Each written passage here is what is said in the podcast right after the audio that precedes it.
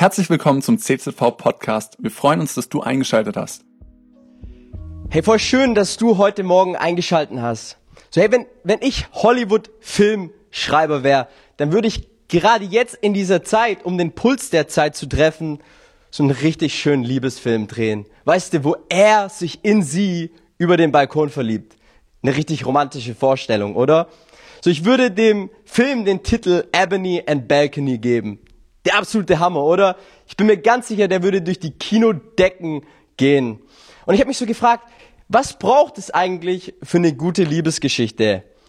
Und sind wir mal ehrlich, es braucht eine gute Location, oder? So der Vogelberg in Kreisheim, ja, wo du einen richtig guten Ausblick hast in Kreuzberg. Oder so zwei Balkone, er schaut rüber, sie schaut rüber, beide treffen sich. Nicht, vielleicht nach Corona, aber wir alle wissen, hey, es braucht eine gute Location. Und ich weiß nicht, wie es dir in der Isolation geht. Wenn du in Elrichshausen wohnst, hey, dann bete ich für dich. Ich faste sogar für dich. Ich weiß nicht, wie es dir geht. Vielleicht träumst du auch von einer Liebesgeschichte, endlich deine Freundin kennenzulernen oder deinen Freund. Vielleicht wirst du extrem kreativ, vielleicht suchst du minütlich nach neuen Beschäftigungen, vielleicht bist du 24-7 vor der Konsole und denkst dir, hey, das ist die beste Zeit in meinem Leben bitte gib mir mehr davon. Ähm, so, hey, ich weiß nicht, wie es dir geht, aber ich möchte dir heute sagen, wir haben Karfreitag. Und zwar an Karfreitag, da denken wir zurück an Jesus, wo er einsam und verlassen an diesem Kreuz hing für dich und für mich. Ein paar Stunden zuvor hat Petrus ihm noch versichert, hey Jesus, wenn alle dich verlassen, ich werde dich nicht verlassen ich werde zu dir halten. Aber trotz dieser mutmachenden Zusage, trotz all der netten Worte, musste Jesus alleine den Weg der Viva Dolorosa hinauf zur Schädelstätte von Golgatha gehen.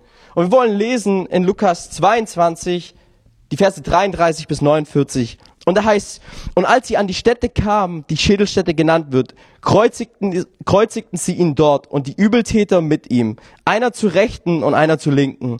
Jesus aber sagte, Vater, vergib ihnen, denn sie wissen nicht, was sie tun. Und sie teilten seine Kleider und warfen das Los darum. Und das Volk stand da und sah zu. Und auch die Obersten spotteten ihnen und sagten, er hat anderen geholfen, er soll sich selber helfen, wenn er der Christus ist, der Auserwählte Gottes. Auch die Kriegsknechte verspotteten ihn, traten heran, brachten ihm Essig und sagten, bist du der König der Juden? Dann hilf dir selber. Er aber auch es war aber auch oben über ihm eine Inschrift mit, der, mit griechischen und lateinischen und hebräischen Buchstaben. Dies ist der König der Juden. Aber einer der Übeltäter, der gehängt wäre, lästerte ihn und sagte, bist du Christus, dann hilf dir selbst und uns. Da antwortete der andere und tadelte ihn und sagte, und du fürchtest dich auch nicht vor Gott, der du doch im selben Gericht bist? Und wir, zwar zu Recht, denn wir empfangen, was unseren Taten wert sind. Dieser aber hat nichts Ungerechtes getan. Und er sagte zu Jesus, Herr, gedenke an mich, wenn du in dein Reich kommst. Und Jesus sagte zu ihm, wahrlich, ich sage dir, heute wirst du mit mir im Paradies sein. Und es war um die sechste Stunde, da kam eine Finsternis über das ganze Land bis zur neunten Stunde. Und die Sonne wurde verfinstert und der Vorhang des Tempels zerriss mitten entzwei. Und Jesus rief mit lauter Stimme, Vater, in deine Hände befehle ich meinen Geist. Und als er das gesagt hatte, versicherte er. Als aber der Hauptmann sah, was da geschah, pries er Gott und sagte, wirklich, dieser ist ein gerechter Mensch gewesen. Und als die ganze Menschenmenge, die gekommen war und zuschaute, sah, was da geschah, schlugen sie sich an ihre Brust und kehrten wieder um. Aber all seine Bekannten und die Frauen, die ihm aus Galiläa gefolgt waren, standen etwas entfernt und sahen das alles. Herr Jesus, ich danke dir von ganzem Herzen, Herr, für das, was du getan hast am Kreuz für unsere Schuld. Ich danke dir, dass du der König der Könige bist. Und ich danke dir, Herr, dass wir heute an dich denken dürfen, Herr, an das, was du getan hast. Danke, Jesus. Herrn Karfreitag, da denken wir zurück, wo Jesus einsam und verlassen an diesem Kreuz hing, für deine und für meine Schuld. Für Jesus war es der schönste, aber auch zugleich der härteste Tag in seinem Leben. Für die Jünger, die Jesus gefolgt waren, war es der Tag, an dem alle Hoffnung versickerte. Ja, ihr Freund, ihr Rabbi, der sie drei Jahre begleitete, war nun hoffnungslos den römischen Soldaten ausgeliefert. Die Jünger sahen, wie Jesus angeklagt wurde, wie falsche Zeugen auftraten. Sie sahen einen Mann, der sein Leben für die Armen und Kranken hingab und dafür ungerecht bestraft wurde. Sie sahen einen Statthalter, der diplomatisch zu seinen Gunsten voller Menschenfurcht über das Schicksal ihres Freundes entschied. Sie sahen ihren Freund leiden. Sie sahen, wie die Peitschenhiebe sein Fleisch zerfetzten und sie konnten überhaupt nichts tun. Dieser Tag, dieser Karfreitag musste für die Jünger ein rabenschwarzer Tag gewesen sein.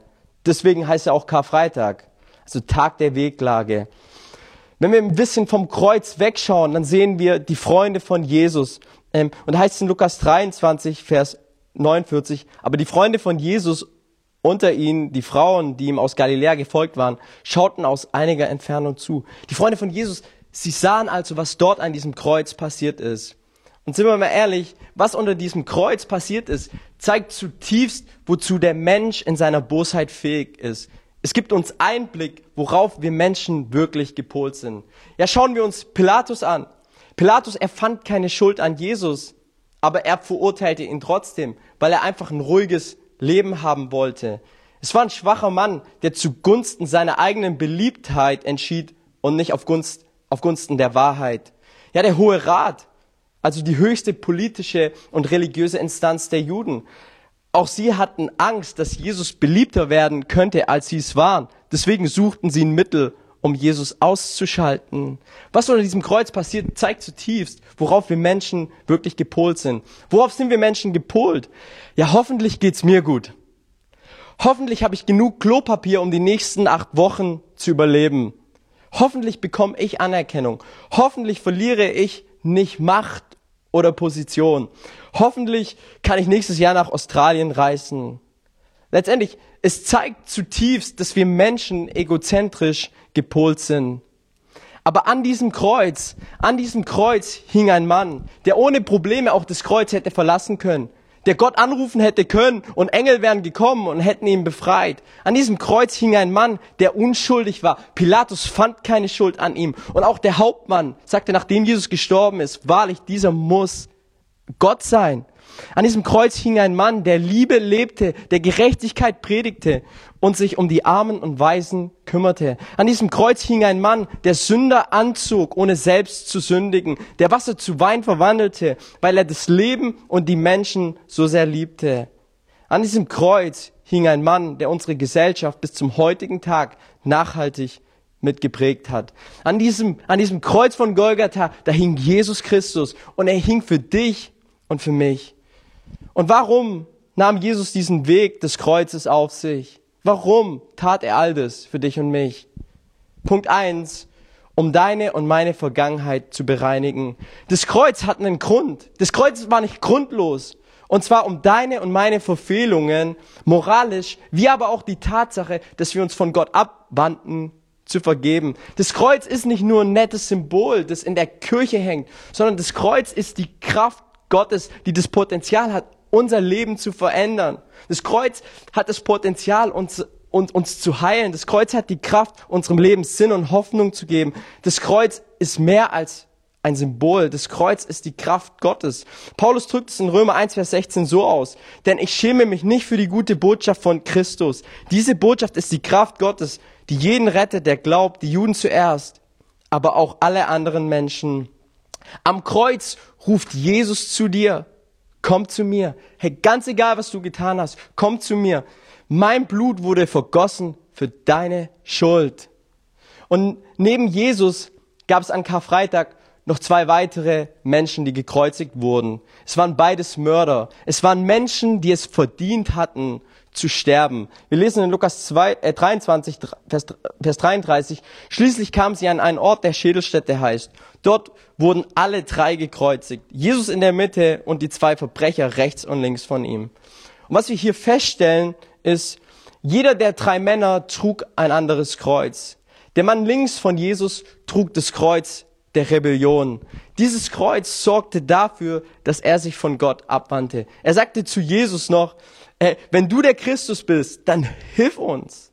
Dann, dann hol uns hier runter.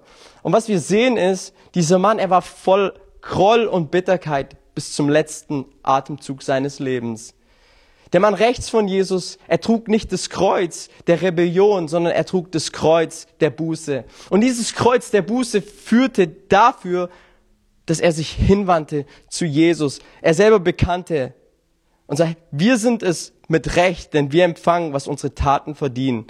Dieser aber hat nichts Unrechtes getan. Und er sprach zu Jesus, Gedenke an mich, wenn du in dein Reich kommst. Und Jesus sprach zu ihm, Wahrlich, ich sage dir, heute wirst du mit mir im Paradies sein.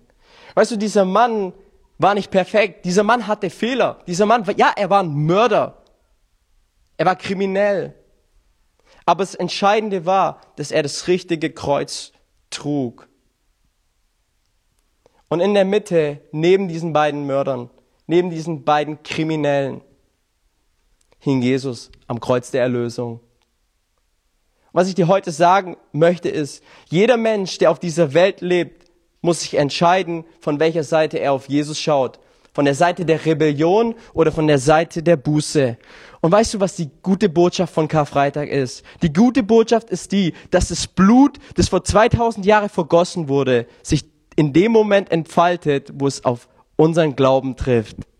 Und Paulus drückt es so gut aus in Römer 5, Vers 1. Da wir nun durch den Glauben von Gott für gerecht erklärt worden sind, haben wir Frieden mit Gott durch das, was Jesus Christus, unser Herr, für uns tat. Warum nahm Jesus diesen Weg des Kreuzes auf sich? Punkt 1, um unsere Vergangenheit zu reinigen. Punkt 2, um dir und mir in der Gegenwart Frieden zu schenken. Am Ende des Dienstes von Jesus sagte er zu seinen Jüngern in Johannes 14, Vers 27, ich lasse euch ein Geschenk zurück, mein Frieden. Und der Friede, den ich schenke, ist nicht wie der Friede, den die Welt gibt. Deshalb sorgt euch nicht und habt keine Angst. Was ist das Besondere an dem Frieden von Jesus? Er ist unabhängig von Umständen. Er kann hier und jetzt und heute erlebt werden. Er ist unabhängig von Umständen. Er kann hier und jetzt und heute, da wo du gerade bist, erlebt werden. Ich rede mit so vielen Leuten und, und immer wieder sagen die Leute, hey, ich will wieder zurück in den Normalzustand. Ich will wieder normal Klopapier kaufen. Ich will wieder normal ins Restaurant. Ich will wieder normal Fußball spielen. Ich will wieder normal mit Freunden abhängen. Ich habe jetzt vor kurzem gelesen, dass wir Deutschen sogar Mineralwasser hamstern. Und an dem Punkt habe ich mich gefragt, was werden wir als nächstes hamstern?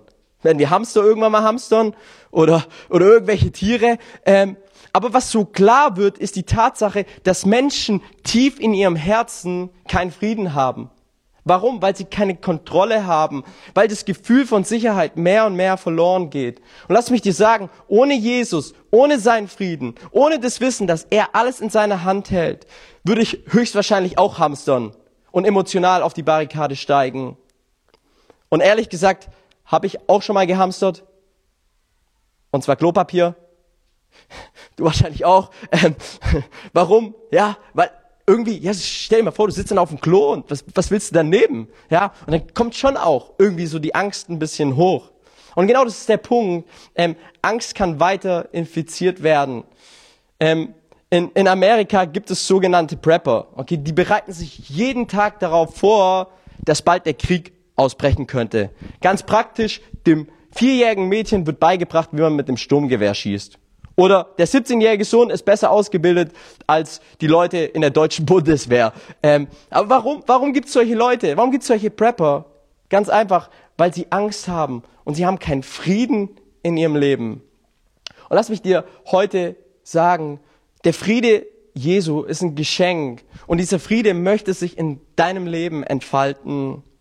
Und wie sehen Menschen aus, die erfüllt sind mit dem Frieden von Jesus? Hamstern sie? Ja, vielleicht manchmal. Ähm, haben sie Angst? Auch vor. Machen sie Fehler? Unzählige. Aber sie sagen dem Teufel, hey Teufel, halt 1,5 Meter Abstand. Hey, ich will jetzt Zeit mit Jesus verbringen. Ich rede gerade mit ihm. Hey, er erfüllt mich mit seiner Liebe. Er spendet mir Trost. Er gibt mir neue Kraft. Und das ist genau, was Jesus sagt. Ich lasse euch ein Geschenk zurück. Mein Frieden. Und der Friede, den ich schenke, ist nicht wie der Friede, den die Welt gibt. Deshalb sorgt euch nicht und habt keine Angst. Jesus möchte dir in der Gegenwart Frieden geben. Und Punkt drei, warum Jesus diesen Weg des Kreuzes auf sich nahm, um dir ewiges Leben zu geben. Wir lesen in Römer 5, 2 bis 3. Christus hat uns durch den Glauben ein Leben aus Gottes Gnade geschenkt, in der wir uns befinden. Und wir sehen voller Freude der Herrlichkeit Gottes entgegen.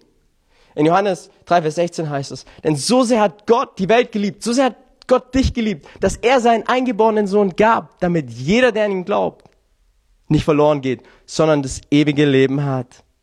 Halleluja. Das was Jesus für dich und für mich getan hat. Und an Karfreitag zur neunten Stunde, mittags um drei, gab Jesus sein Leben für alle Menschen hin, selbst für die, die noch kommen würden, für dich und für mich. Und dann ist im Tempel der Vorhang zerrissen. Und es ist so ein wunderbares Bild dafür, dass der Weg zu Gott endlich frei ist. Wir Menschen, wir können Vergebung unserer Schuld und Sünde erleben, haben. Im Alten Testament war es so, man brauchte das Blut des Tieresopfer, das für die Sühnung der Sünde sorgte. Aber im Neuen Testament starb Jesus als Schuldloser, um die Schuld der ganzen Welt auf sich zu nehmen. Und die Frage ist die, glaubst du das? Glaubst du, dass Jesus für dich am Kreuz gestorben ist, für all deine Schuld? Die Frage ist, von welcher Seite schaust du auf Jesus? Schaust du auf Jesus von der Seite der Rebellion oder schaust du auf Jesus von der Seite der Buße?